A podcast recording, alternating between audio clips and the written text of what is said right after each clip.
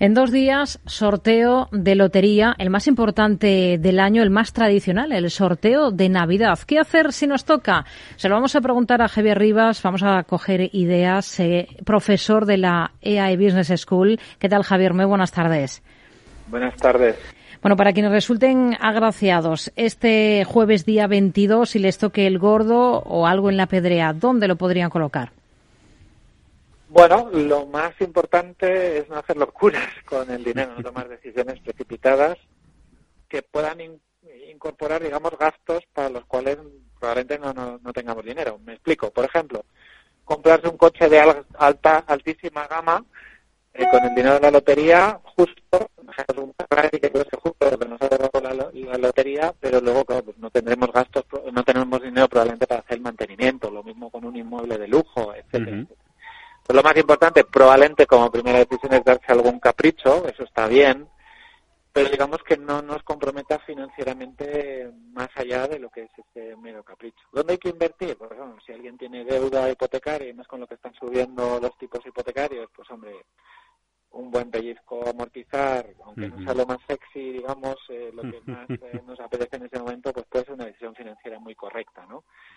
Y después, lógicamente, pues dinero que nos sobre después de mejorar nuestra situación financiera, pues bueno, podemos pensar en invertirlo a un mayor plazo, pues eh, bien sea en activos.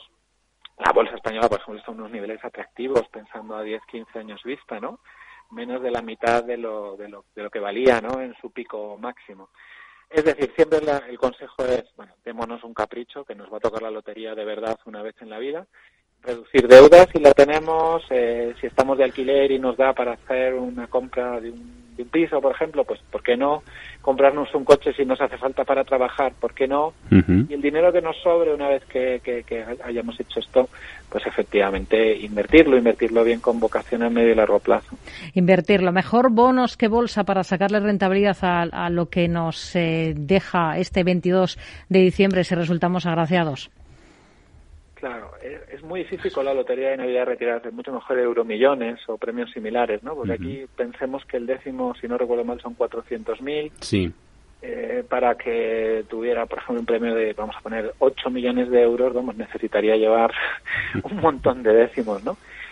Pero digamos sí que eh, habitualmente para una persona que tuviera un premio, imaginemos, ¿no? De 2 millones de euros, 3 millones de euros. Bueno, lo más sencillo, desde luego, es invertir en renta fija, tipos del 3%, pues eso te puede dar una renta que te puede llegar a permitir vivir de una manera modesta, o bien invertir en inmobiliario que a una tasa de rentabilidad media de un yield, vamos a poner de un 3%, estaríamos hablando de unos 60.000 al año. Pero verdaderamente es muy difícil retirarse con, con la lotería de Navidad. ¿eh? Es algo que es algo que tenemos muy idealizado y que es verdaderamente complicado. Yo siempre diría que es una ayuda y que se puede invertir muy bien. Yo estoy diciendo ahora mismo, pues hombre, en España hay que pensar, tenemos niveles de bolsa del año 97, entonces pues invertir en bolsa, digamos, a 20 años, yo creo que puede ser bastante atractivo. Invertir en renta fija, alguien que sea muy conservador, que esté cerquita de la jubilación, perfecto. Eh, esto te va a permitir, pues si te ha tocado 200.000 euros, pues tener una ayudita muy interesante todos los años. Y, eso sería un poco la filosofía, no pensar tanto en jubilarse como en, ayudar un poco a las finanzas a futuro. Habla del inmobiliario. Tirando de tradición, eh, no nos permitirá retirarnos, pero sí ayuda a capear un poco los temporales, ¿no?